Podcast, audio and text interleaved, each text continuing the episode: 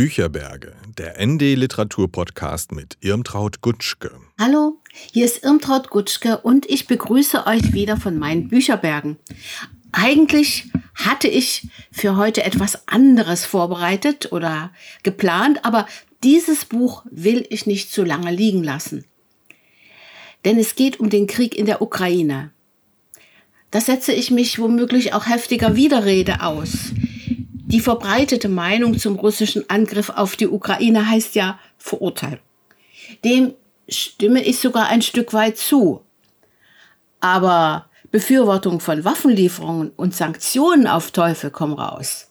Da bin ich dagegen. Aber was ändern Meinungen am Lauf der Dinge? Und was ist der Lauf der Dinge? So brisant wie das Thema ist, könnte man meinen, dass der Markt überschwemmt würde von Büchern zum Ukraine-Konflikt. Dass sich viele Wissenschaftler und Publizisten, die sich in Medien äußern, mit Büchern zurückhalten, hat indes einen einfachen Grund. Wenn Sie jetzt an einem Buch zu arbeiten beginnen, das vielleicht im nächsten Frühjahr herauskommt, wissen Sie nicht, wie dann die Lage ist. Zieht sich der Krieg noch lange hin oder gibt es einen Friedensschluss? Wenn ja, zu welchen Konditionen? Dass man schwer ein Experiment protokollieren kann, dessen Reaktion noch gar nicht stattgefunden hat, zitiert der Politikwissenschaftler Dr. SC Stefan Bollinger den bekannten französischen Historiker Marc Bloch. Nur durch eine Untersuchung der Vergangenheit könne man das Gegenwärtige verstehen. Bollinger hat sein Buch provokant Die Russen kommen genannt, anspielend auf die Ängste und Abwehrkämpfe, die es in der alten Bundesrepublik gegenüber der Sowjetunion und eben den Russen gab. Die DDR hingegen gehörte zum sowjetischen Imperium, das am Ende scheiterte, weil die ökonomische Leistungsfähigkeit mit der des Kapitalismus nicht Schritt halten konnte. Und weil es einen kalten Krieg der Systeme gab, in dem die Sowjetunion aus vielerlei Gründen unterlag. Die Russen kommen, nun, so wie 1945 wird es nicht sein. Wie umgehen mit dem Ukraine-Krieg, über deutsche Hysterie und deren Ursachen der Untertitel des Buches verspricht viel. Gleich zu Beginn gibt es eine wichtige Aussage. Es ist eben nicht nur eine Auseinandersetzung zwischen zwei Staaten.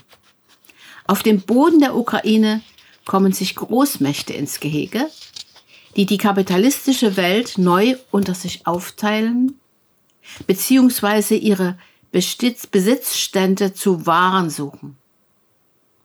Nachdem die Sowjetunion zerfiel, weil Gorbatschow die Waffen streckte, hat er die Chance auf eine europäische Friedensordnung gegeben. Da erinnert Stefan Bollinger wie andere Autoren an die Charta von Paris. Aber eine gemeinsame Sicherheitsarchitektur mit der Sowjetunion hätte der NATO in Europa ein Standbein genommen und eine große Wirtschaftszone von Lissabon bis Wladiwostok, wie es sich Gorbatschow wünschte und andere Leute in Europa auch, hätte US-amerikanischen Interessen Konkurrenz gemacht. Ich zitiere. Die folgenden zwei Jahrzehnte wurden durch Kriege und Strafexpeditionen der USA und ihrer NATO-Verbündeten bestimmt. Die nun monopolare Welt wurde von Weltgendarmen USA diszipliniert und nebenbei wurden die Überreste realsozialistischer Staatskonstruktionen abgeräumt. Mit dem 11. September 2001 fand man im Islamismus einen Gegner, der eigene Stärke und Vorgehen rechtfertigte, um zu sichern, dass die USA und ihr Machtbereich blieben bzw. der Einfluss ausgedehnt wurde. Der Zweite Golfkrieg 1991, der Jugoslawienkrieg 1999, die Intervention in Afghanistan 2001, der Irakkrieg 2003, die Pazifizierung in Anführungsstrichen Libyens 2011 waren Elemente einer Kriegsstrategie, assistiert, ergänzt, gelegentlich auch konterkariert durch Kriege Israels, Saudi-Arabiens und so weiter. Für die beiden mit den USA konkurrierenden Großmächten Russland und China schienen wirtschaftliche Einbindungen und demokratische Erziehung auszureichen, wobei das da niederliegende Russland für diverse Operationen bestens geeignet schien.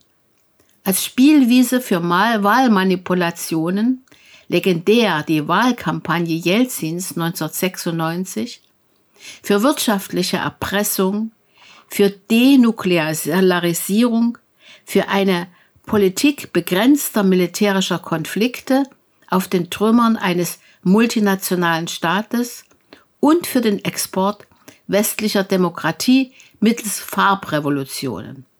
Rosenrevolution in Georgien 2003, Orangenrevolution 2004 in der Ukraine, Tulpenrevolution in Kirgisien 2005.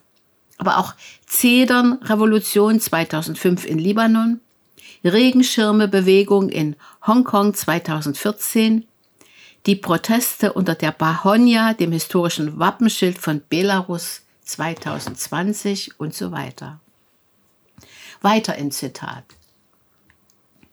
Mit der Machtübernahme durch Putin und dem beginnenden Wiederaufbau des russischen Staates, seiner Wirtschaft und vor allem der Armee schwand die Option, Russland vollständig in die in Anführungsstrichen regelbasierte internationale Ordnung, Abführung einzubinden. In der Folge fand Russland zu national geordneten Verhältnissen zurück und auch auf der internationalen Ebene, vor allem mit dem Engagement in Syrien, trat das Land wieder in Erscheinung. Diese Veränderungen lassen sich durchaus als eine schleichende Zeitenwende sehen, die vom Wiedererstarken Russlands und der zunehmenden Konfrontationsbereitschaft Moskaus und Washingtons geprägt war und ist. Das ist, wie der Autor deutlich macht, keine Systemauseinandersetzung mehr, sondern gehört zu einem imperialistischen Zeitalter. Durch diesen Krieg werden staatliche Einflusssphären und Grenzen von Groß- und Mittelmächten sich verändern und das vermutlich nicht nur in Osteuropa, prognostiziert er, was ich mir noch gar nicht vorstellen mag. Da beleuchtet er ausführlich den Meinungsstreit ins, innerhalb der Linken, geht auf Marx, Engels, Lenin, Kautsky ein, charakterisiert die Spezifik des russischen Kapitalismus und den in anderen aufstrebenden Ländern, die sich von Washington nicht mehr an die Kandara nehmen lassen wollen. Wusstet ihr, dass es in den Kriegen des 20. Jahrhunderts immer wieder um die Ukraine gegangen ist?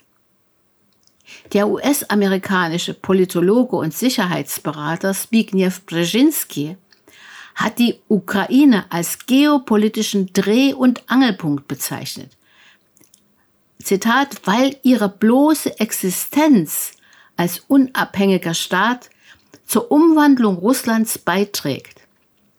Ohne die Ukraine ist Russland kein eurasisches Reich mehr, würde zu einem asiatischen Reich werden.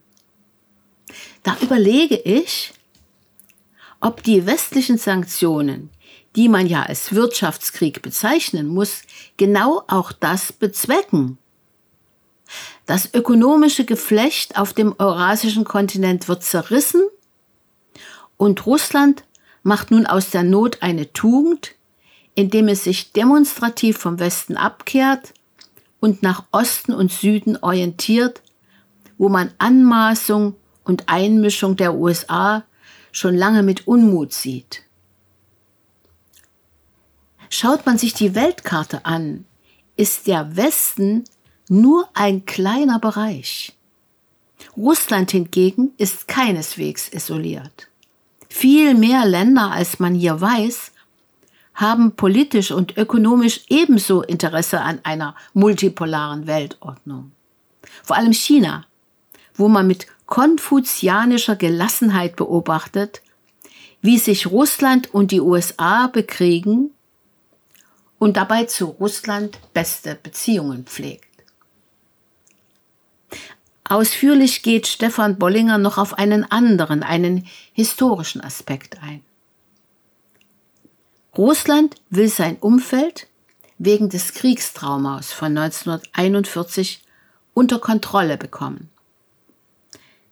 Es hatte ja verheerende Folgen, dass Stalin sich damals auf den Nichtangriffspakt mit Deutschland verließ. So wie, ich füge hinzu, sich Gorbatschow auf die mündliche Zusage verließ, dass sich die NATO nicht nach Osten ausdehnen würde und damit ebnete er der Auflösung des Warschauer Pakts den Weg. Er streckte die Waffen in der Hoffnung, dass die andere Seite es ihm gleich tun würde. Doch die sah darin nur Schwäche. Mit den baltischen Staaten rückte die NATO ganz nah an die russischen Grenzen heran. Moldawien, Georgien, Ukraine würden irgendwann folgen. In wie kurzer Zeit könnten NATO-Raketen Moskau treffen? Die USA wären weit weg. Zudem, es ist in der Öffentlichkeit fast vergessen. Seit 2014 hat es einen opferreichen Krieg gegen die selbsternannten Republiken Donetsk und Lugansk gegeben, wo viele ethnische Russen leben. Statt wie im Abkommen Minsk II vereinbart, ihnen innerhalb der Ukraine gewisse Autonomie zu gewähren. Wäre das geschehen, hätte die Ukraine nicht den Beitritt zu EU und NATO sogar in die Verfassung verankert, unterstützt von einer nationalistischen Propaganda, hätte der Einmarsch im Februar dieses Jahres wahrscheinlich so nicht stattgefunden. Unmittelbare Auslöser waren die Ankündigungen Zelenskis, die Krim militärisch zurückzuerobern und Atomwaffen herstellen zu können. Ich merke, dass ich euch in der mir zur Verfügung stehenden Zeit keineswegs alle Aspekte dieses inhaltsreichen Buches darstellen kann. Da geht es um den Ersten Weltkrieg, den Raubfrieden von Brest-Litovsk, den Vertrag von Rapallo, besagten Nichtangriffspakt, die Wege zur deutschen Einheit und immer wieder um heutige Geschichtspolitik. Dem Autor blutet das Herz, wie reaktionäre Narrative aus dunkler deutscher Vergangenheit wieder hochkommen. Ein Stellvertreterkrieg, in dem die Ukraine zum Opfer gebracht wird und der letztlich auch uns trifft. Europa und die Deutschen haben sich zur Kriegspartei machen lassen. Sie werden so meine Meinung, zusammen mit der Ukraine die großen Verlierer sein. Stefan Bollinger zitiert Egon Bahr. Für Deutschland sei Amerika unverzichtbar, aber Russland unverrückbar. Hier nochmal die Angaben zum Buch. Stefan Bollinger, die Russen kommen, wie umgehen mit dem Ukraine-Krieg, über deutsche Hysterie und deren Ursachen. Verlag am Park, 240 Seiten, Broschur 16 Euro. Und beim nächsten Mal auf meinen Bücherbergen gibt es, das verspreche ich mal, ein Kontrastprogramm mit den faszinierenden, beglückenden Erzählungen der russischen Autorin Lyudmila Ulitskaya, die Putins Politik seit jeher kritisch sieht. Also bis zum nächsten Mal, eure Irmtraut Gutschke.